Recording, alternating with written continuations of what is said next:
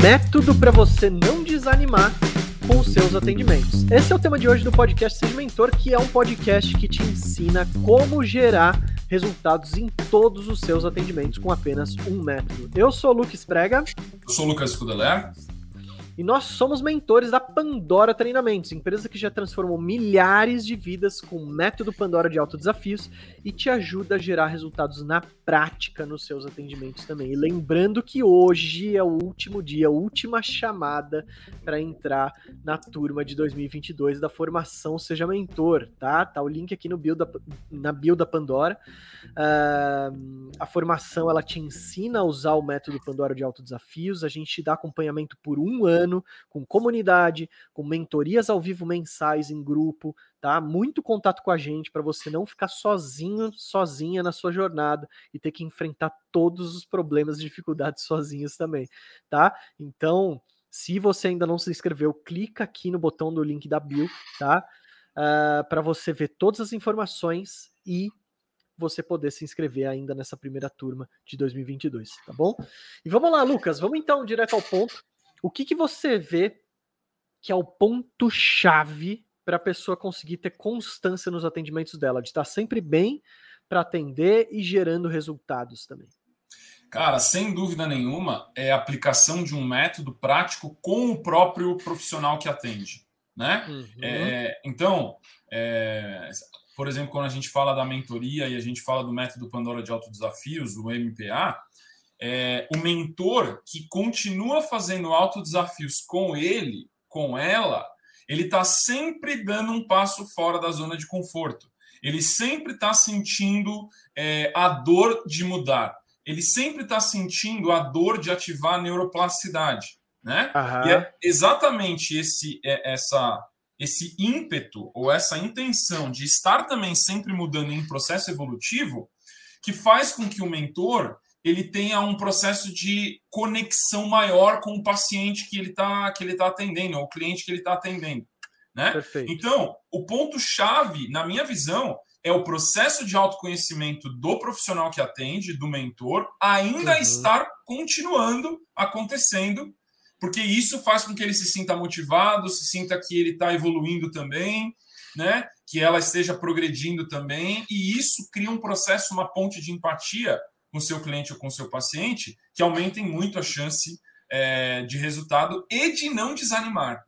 é, um, é um processo de retroalimentação, né? Tipo, retrosustentável, né? Sim, sim. E esse, esse é um dos problemas, cara, do, do método que é puramente teórico, que é puramente conceitual, porque muitas vezes eu vou atender uma pessoa e eu vou, eu vou sacar esses conceitos da minha mente mas esses conceitos não necessariamente têm aplicação prática para mim, né? Então eu vou, eu vou sacar um conceito, eu vou sacar uma teoria, eu vou sacar uma ferramenta que vai fazer sentido para o meu cliente, para o meu paciente, mas aquilo não tem uma conexão direta com o meu processo evolutivo, né? Uhum. Então para que eu para que eu tenha um envolvimento emocional muito forte dentro dos meus atendimentos e não desanime, eu tenho que estar é, é, tá fazendo algo parecido com o que o meu cliente ou paciente está fazendo também né? Uhum, então, o, o, próprio processo de você é, falar com o seu cliente, com o seu mentorado e, e alinhar qual é o alto desafio que ele vai fazer, jogar essa responsabilidade para ele, ver se aquele alto desafio faz sentido no contexto de vida dele, é, faz gera uma conexão entre vocês dois, porque você como mentor tem os seus altos desafios na sua vida Uhum. E você está estimulando o seu aluno a escolher autodesafios e aprender a dar um passo fora da zona de conforto. Né? Uhum. Então isso cria um vínculo, tipo, cara, eu entendo, né? Ó, eu entendo meu paciente, meu cliente, eu entendo a dor que você está sentindo, porque eu também estou fazendo desafios X, Y, Z nas minhas áreas que fazem sentido. Então, uhum. essa conexão de eu estar vivendo uma coisa parecida ou similar que o meu paciente e o meu cliente faz com que uma, um vínculo de empatia seja criado com mais facilidade. E por que, que isso acontece? Porque o ser humano, Luke, ele se, a neurociência sabe disso já, a própria PNL também, que o ser humano se conecta através dos momentos difíceis. Não são os bons momentos que conectam as pessoas. Sim, sim. Né?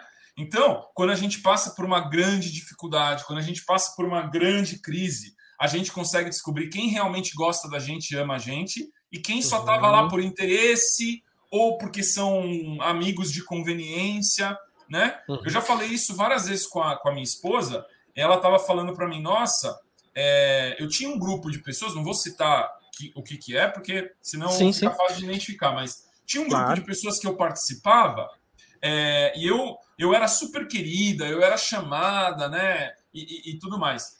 Depois que eu engravidei e que eu me afastei do convívio com essas pessoas, eu não recebi mensagem de nenhuma pessoa me chamando para se encontrar, para saber como uhum. eu estava, ou só para conversar.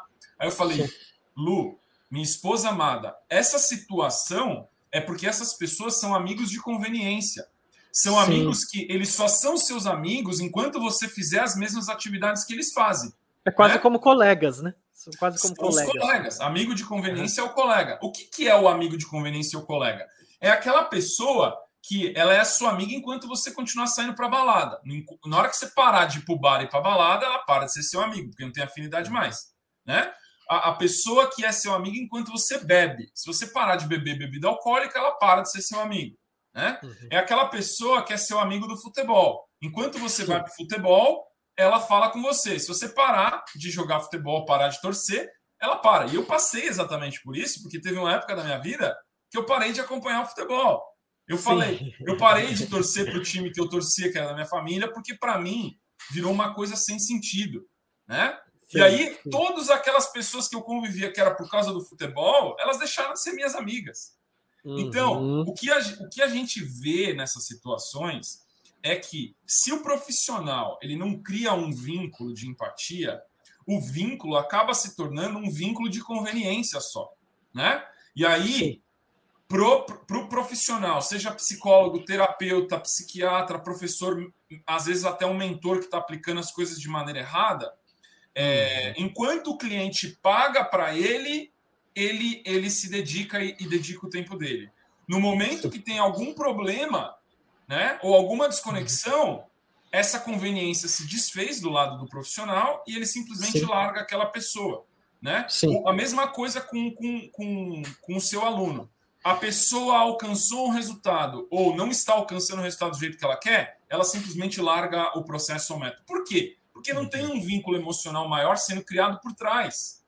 Não existe, não existe um processo no inglês que chama-se bonding. Bonding em português é, é se, se juntar, né? se unir, se filiar. Não tem uhum. esse processo de se filiar, de, se, de criar uma aliança. Né? Sim. E isso é uma coisa, cara, que eu falo muitas vezes é, no meu perfil de relacionamentos, até na parte de mentoria de relacionamentos, que a gente precisa aprender a criar alianças com as pessoas ao nosso uhum. redor. Criar Sim. aliança com o cônjuge, criar aliança com seus pais, criar aliança com seus filhos, criar aliança com seus sócios, criar aliança com seus amigos para saber quem é verdadeiro.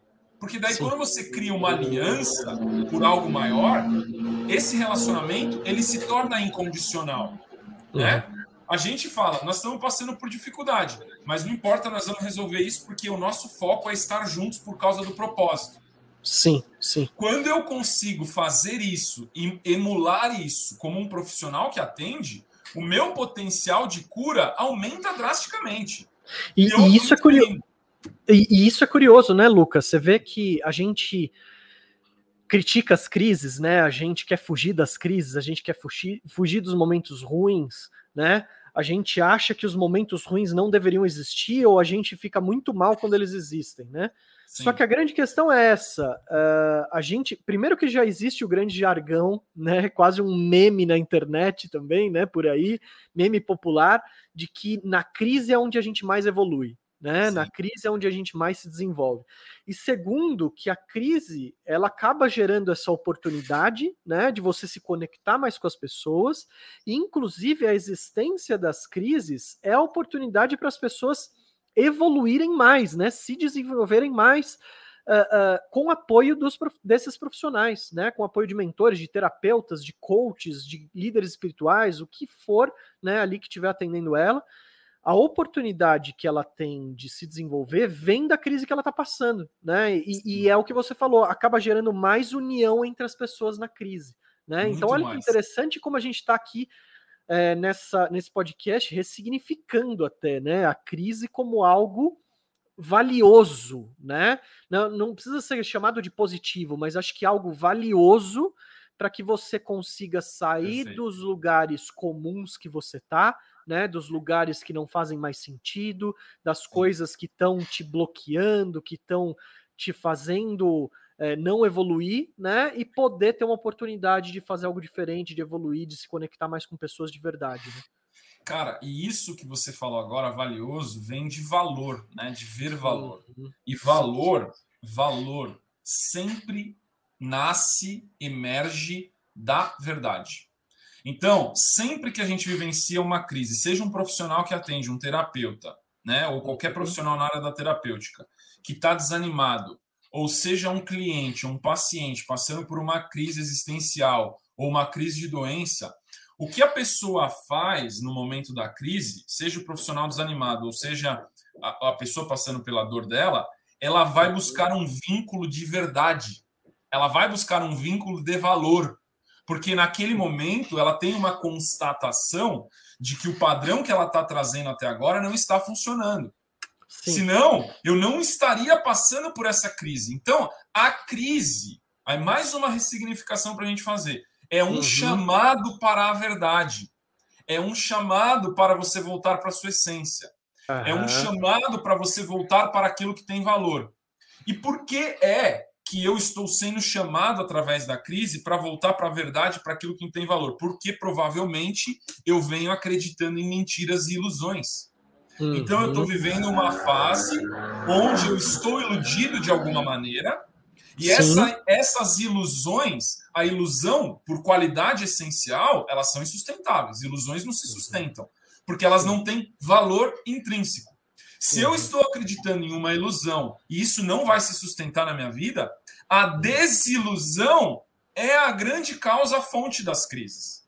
É, é quando eu acreditei com a minha fé máxima que algo era verdadeiro, eu investi é, tempo, eu investi energia vital, eu investi dinheiro, eu investi os meus talentos intelectuais, as minhas emoções e deu um tiro na água. Não tive nenhum tipo de retorno, ainda tive prejuízo. Aham. Esse momento de desilusão é o que causa a crise. A crise, então, nada mais é do que uma constatação, um encarar das expectativas frustradas. Sim. A crise é isso. É eu é. encarar as minhas expectativas como frustradas. Eu parei de me iludir e aí eu falo, cara, não dá mais para eu me iludir. Uhum. Não dá mais para eu me iludir. Sim. Né? Sim. Eu vou ter que encarar a realidade. Hoje de manhã, eu estava vendo um documentário é, sobre a ocupação de Berlim na Segunda Guerra Mundial. Né? Tá, tá. É, e aí, o que aconteceu é que Berlim foi invadida pelo, pelo, pelo exército soviético, o Exército Vermelho, e foi invadido pelo ar pelos aliados, Estados Unidos, Grã-Bretanha, até França. O Brasil também estava lá apoiando em alguns batalhões, né? E até o último momento que Berlim estava devastada, os uhum. alemães acreditavam que eles iam vencer a guerra.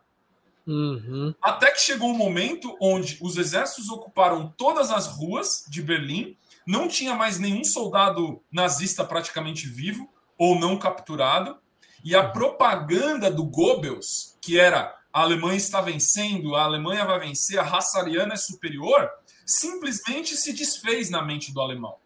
Uhum. O que aconteceu na Segunda Guerra Mundial foi uma, uma propaganda massiva de uma ilusão de que o alemão, ou a raça alemã, ou a cultura alemã era superior a todos os outros seres humanos.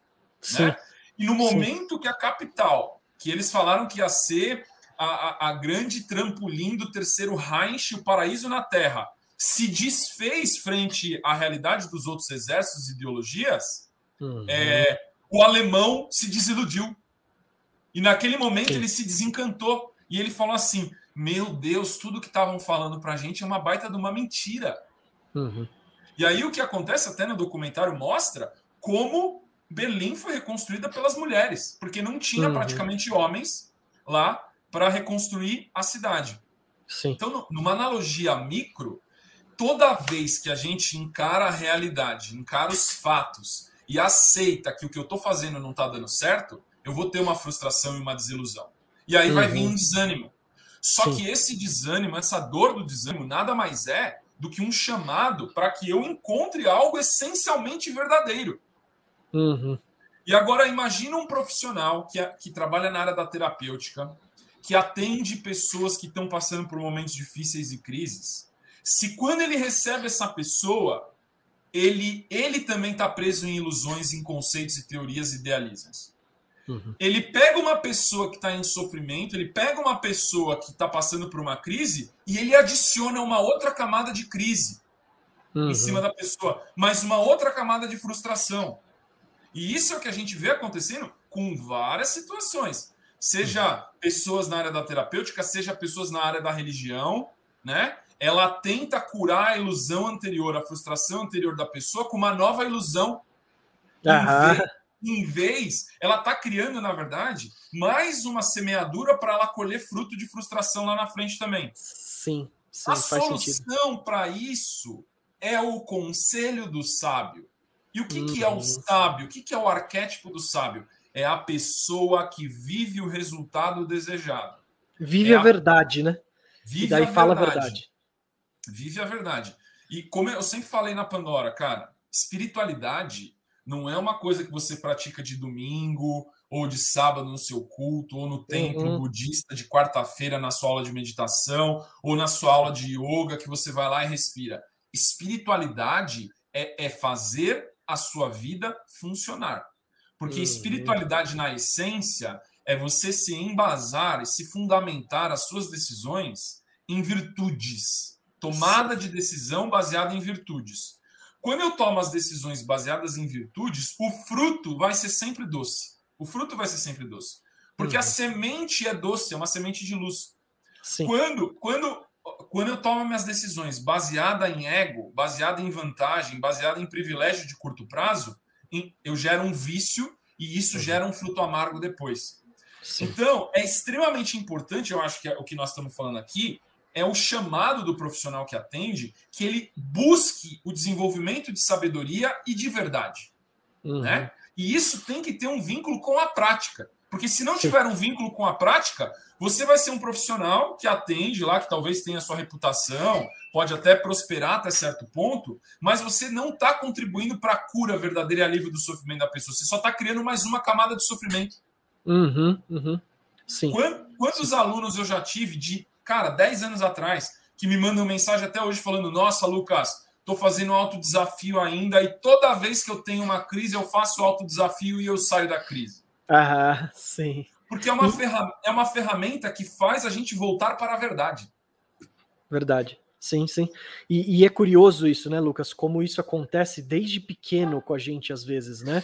Porque tem, é, tem, tem vezes que nossos pais acabam, uh, por conveniência, né, criando várias ilusões e várias pequenas mentiras uh, para, sei lá, para para tentar cuidar da gente, para tentar criar a gente de alguma forma, né? Pra gerar conforto é, emocional. É, exatamente. E daí vai criando história em cima de história, né? De coisas que estão acontecendo, fingindo que é verdade, e acaba é, é, gerando essas ilusões desde pequeno na gente, né? A gente está sempre vivendo nesse ciclo de frustração, né?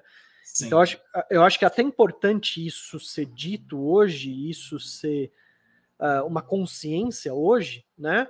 Uh, não pela punição dos pais, né, pela punição de quem criou a gente, mas sim para a gente poder ter a oportunidade de se libertar de tudo isso, né, de se libertar desses ciclos de frustração e de ilusão também, né, que é isso que a gente está falando aqui uh, ah, para o profissional que atende viver aquilo que ele ensina, né? Exatamente o que eu acho que é uma das, uma das grandes chaves aí que a gente está falando, né?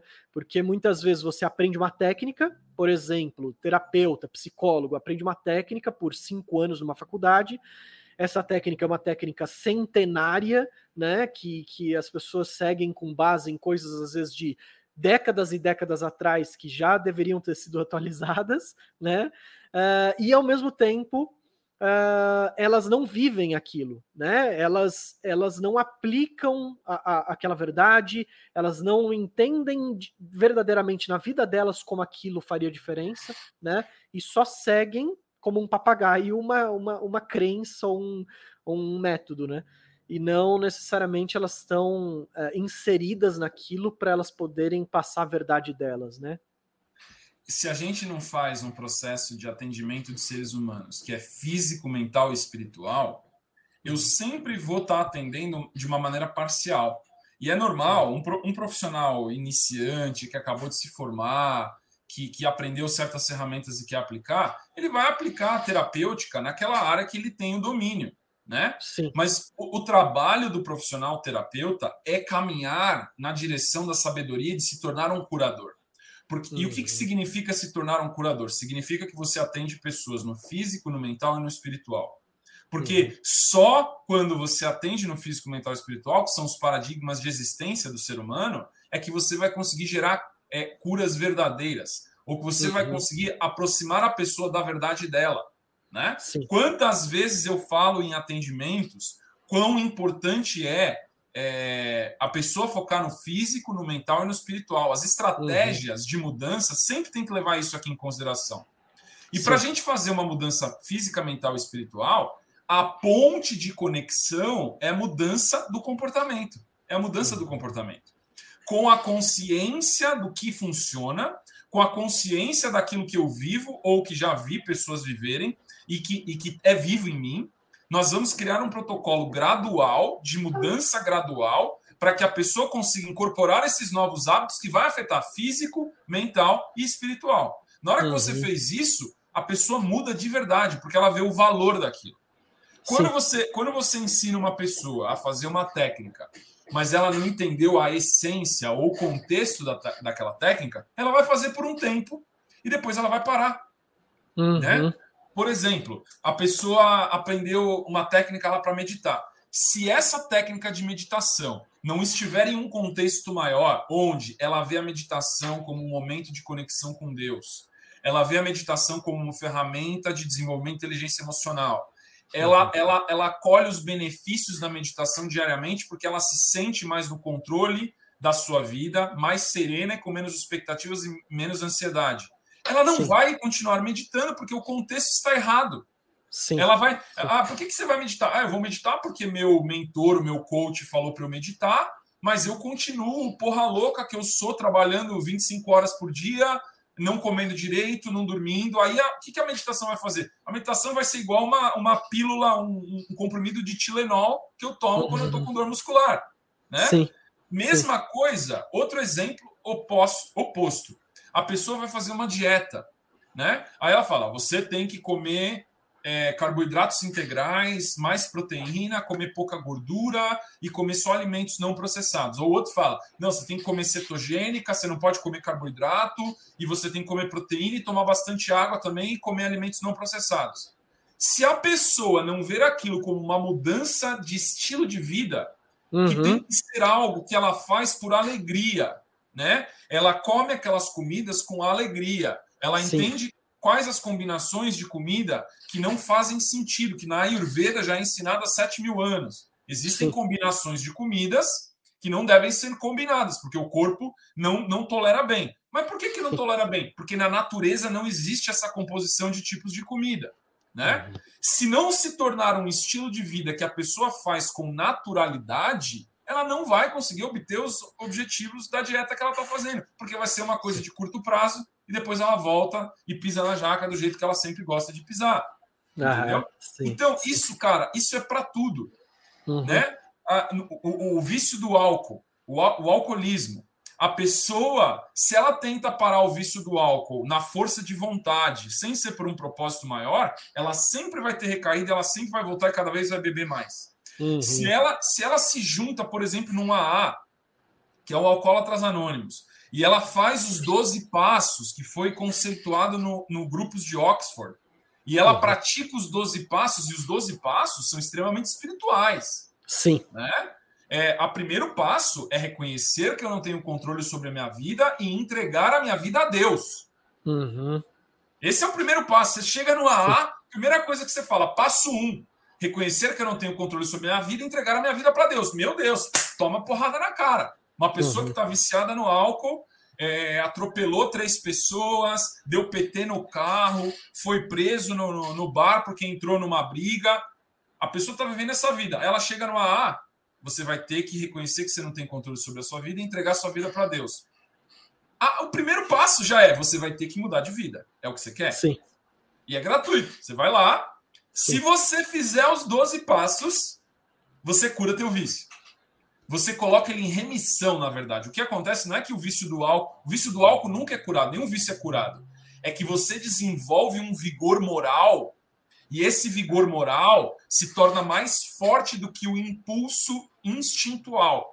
Você hum, começa é. a conseguir vencer o impulso do instinto por hum. disciplina hum. e por vigor moral. Então, na hora que aparece na sua mente a primeira imagem de um drink, nossa, uma cerveja, a pessoa que tem vigor moral, ela simplesmente tira e joga no lixo esse, essa imagem. Ela não deixa aquela imagem progredir.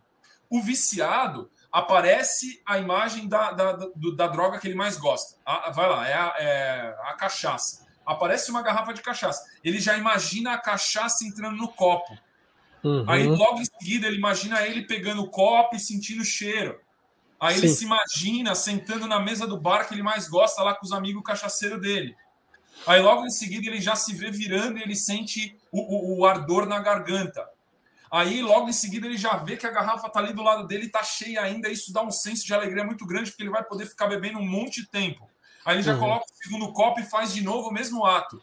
Na hora que ele criou essa narrativa, essa história na cabeça dele, ele já está preso, ele vai ter que manifestar essa história na realidade uhum. dos fatos. Uhum. E aí o que, que ele faz? Ele levanta, pega a grana lá dele, briga com a mulher, dá um tapa nela, tira o dinheiro porque ele não trabalha, vai pro bar e faz essa narrativa acontecer na realidade dos fatos. Perfeito, é isso mesmo. Que é a mesma coisa com qualquer vício, né? O vício qualquer sexual vício. também tem isso, né? De também. ficar pensando apenas em sexo o tempo todo. Exatamente. O vício de comida, né? Que fica pensando só em comida o tempo todo, né? Qualquer Exatamente. vício. Então, qual é a grande solução que nós estamos falando? Presença que é ensinado no budismo, no hinduísmo há anos, há milênios, na verdade, e até no cristianismo como é, contemplação, a vida contemplativa. Todos os santos católicos, é, é, expoentes, pastores evangélicos, grandes santos, eles sempre ensinaram a vida contemplativa. O que é a vida contemplativa e o que é a meditação? É a capacidade de ficar presente e observar quando algo começa a te assediar para tirar você do seu centro, como é todos uhum. os vícios. Né? Mas numa Sim. intensidade menor, as intelectualizações, as preocupações, os medos. O vício ele só tem uma manifestação física, fisiológica e uma busca por um entorpecimento através de uma sensação. Mas uhum. a preocupação, a ansiedade, o medo, a raiva, a vaidade são todos na mesma, na mesma qualidade, só que numa intensidade menor estão uhum. assediando a gente também, colocando a gente num estado de mal-estar, né? Sim. E isso por quê? Porque está preso em intelectualizações, está preso em vícios, e as ferramentas que eu tento acessar, ah, eu já li, quantas pessoas eu já atendi que falam, ah, Lucas, mas eu já li 100 livros disso. O que você está me falando, eu sei, eu sei, mas você já praticou? Sim. É, não, não pratiquei tudo, mas é porque eu já sei. Sa é, você conhecer algo e você praticar algo são dois uhum. mundos totalmente diferentes. Eu preferiria Sim. que você tivesse lido um livro e praticado isso incondicionalmente com fé na sua vida. Sim. Do que você ter lido 100 e não ter praticado nenhum. Uhum. Então, isso Sim. é muito comum no ser humano, principalmente com quem tem personalidades mais intelectuais, absorve muito conhecimento, ouve muito conhecimento, critica uhum. muito o que as pessoas falam quer ter razão, mas não pratica e não muda nada nas vias de fato do seu comportamento do dia a dia. E aí Sim. o que acontece? A pessoa fica entrando em crise depois de crise na vida dela. Uhum. Então, a grande solução, tanto para o, o terapeuta profissional que atende, como para o cliente ou para o paciente, uhum. é um método que leva para a prática. Uhum. Só que não é só levar para a prática, você tem que levar para a prática seguindo os princípios da neurociência. Uhum. Né? Porque se você for para a prática com radicalismo, você também quebra. Uhum, uhum. O radicalismo na prática tem algumas pessoas. Não, Lucas, mas eu já eu li lá a dieta tal e eu comecei lá a fazer a dieta do can, fazer a dieta do low fat, fazer o meu o crossfit cinco vezes por semana. Só e aí você continua? Não, parei, porque ah, muito difícil, não dá para continuar. Uhum. Por, por quê? Porque o processo do radicalismo, quando você consegue energia para colocar em prática, o ego ele também vai tentar sabotar essa sua iniciativa, falando: bom, então já que você vai fazer isso, que é chato, você está tirando a gente da zona de conforto, então você vai fazer no nível máximo. Uhum. Então o ego, ele fala: então tá bom, você quer pular do, do precipício, então vai que eu te empurro o mais rápido possível, você chega no chão mais rápido. Sim. Então Sim. o radicalismo é uma sedução do próprio ego para sabotar a sua iniciativa e você não ter sucesso. Mas por que, que o Uhum. ego quer isso? Porque na hora que você fracassa, o ego se fortalece e ele ganha mais domínio sobre você. Sim. O seu ego, ele quer, ele tem, ele tem duas programações. Ele quer estar certo, e é exatamente por isso que ele faz isso. E em segundo, ele quer garantir sua sobrevivência. Olha isso. Primeiro, ele quer estar certo. Segundo, ele quer garantir sua sobrevivência. Sim. Pode ser que em algum momento, para provar que ele está certo, ele te mata. Tem muita gente que Uhum. acontece. Uhum. Uhum. Tem gente que Sim. fala assim: ó, eu não me importo que ao que vai acontecer comigo, desde que você se ferre. Isso Uhum. é exatamente o ego querendo, vaidoso no nível extremo, falando assim: eu não tenho importância se eu morrer, não importa, desde que você se ferre, eu não tô nem aí se eu morrer. É exatamente Uhum. uma expressão clara do- de Sim. como o ego se manifesta nos seus níveis mais extremos. Né? Sim. Sim. Então a gente precisa identificar isso e não tem como sem uma jornada de autoconhecimento, cara. Uhum. Uhum. Né? Ah, Eu recebo muitas perguntas diariamente no meu perfil, as pessoas falam, Lucas, como que eu começo? Você tem que começar a se autoconhecer. Perfeito. Você tem Sim. que querer se conectar com algo maior. E se Uhum. você for um terapeuta, as pessoas que normalmente estão aqui no canal da Pandora são terapeutas, é, você tem que buscar atender por princípios. E você tem que aplicar um método que você aplica na prática como um estilo de vida e que gera uma conexão emocional com o seu paciente, porque na hora que ele reclama do alto desafio dele, ou ele fala, você fala, eu entendo, eu sei que é difícil. Uhum. Você não vai estar na sua torre de marfim, lá em cima, com a sua autoridade, com o seu jaleco branco, com seus diplomas na parede, falando, não, mas você não está fazendo isso porque você é preguiçoso. Você não está, ou pensando isso, você não está fazendo isso porque você não tem disciplina. Você não está fazendo o que eu estou falando, é por isso que você não está tendo resultado. Não, a responsabilidade é do profissional. Está Uhum. faltando didática, está faltando empatia, está faltando proximidade com a dor, está faltando aliança com a crise, porque é isso que gera conexão. Uhum. Eu tenho muitos alunos que eu gerei uma aliança tão grande que eles estão fazendo mentoria comigo há sete anos. Uhum. Por quê? Sim. Porque no momento de crise dele, eu conectei com empatia com a pessoa e eu falei do meu fundo do meu coração, eu entendo a dor que você está sentindo. E aí eu fiz um compartilhamento de vulnerabilidade, de coisas que eu passei, de quão difícil foi também. E só da pessoa saber aquilo e sentir a minha vulnerabilidade, de eu abrir aquilo para ela, gerou uma, uma, uma baita de uma conexão.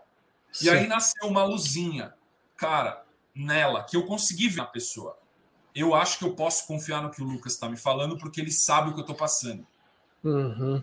Isso é uma coisa que poucos profissionais terapeutas que atendem geram, Sim. porque eles ficam distantes na sua torre de marfim, com seus jalecos e diplomas. E eles só ficam dando comandos e falando assim: ó, se ele fizer, beleza. Se ele não fizer, me pagou a consulta, então o problema é dele. Sim. Só que isso não é ser curador, entendeu? Uhum. Isso não é Sim. ser curador. O, o preço que o profissional vai pagar, eventualmente, é um preço bem alto, Luke, que é a falta de Uhum. propósito lá na frente da vida dele. Sim. Depois que ele enriquecer, que ele tiver prestígio, alguns atingem até fama, ele vai sentir toda essa casca gloriosa, essa casca dourada em volta dele, mas dentro ele vai sentir uma devassidão, ele vai sentir uma solidão. E ele vai Uhum. falar para si mesmo: por que, que eu estou fazendo tudo isso? Eu tenho tudo que todo mundo sempre quis, eu estou no pedestal, eu sou o campeão da minha profissão, mas eu estou infeliz. Uhum. E aí é que a gente vê muitos casos de pessoas que abandonam tudo e vai morar na praia, né? Uhum. Vai Uhum. viajar ao mundo para se encontrar, porque é uma jornada de autoconhecimento também. Mas é simplesmente porque não se conectou verdadeiramente com as pessoas que ela que ela estava tentando curar ao longo da vida dela. Uhum.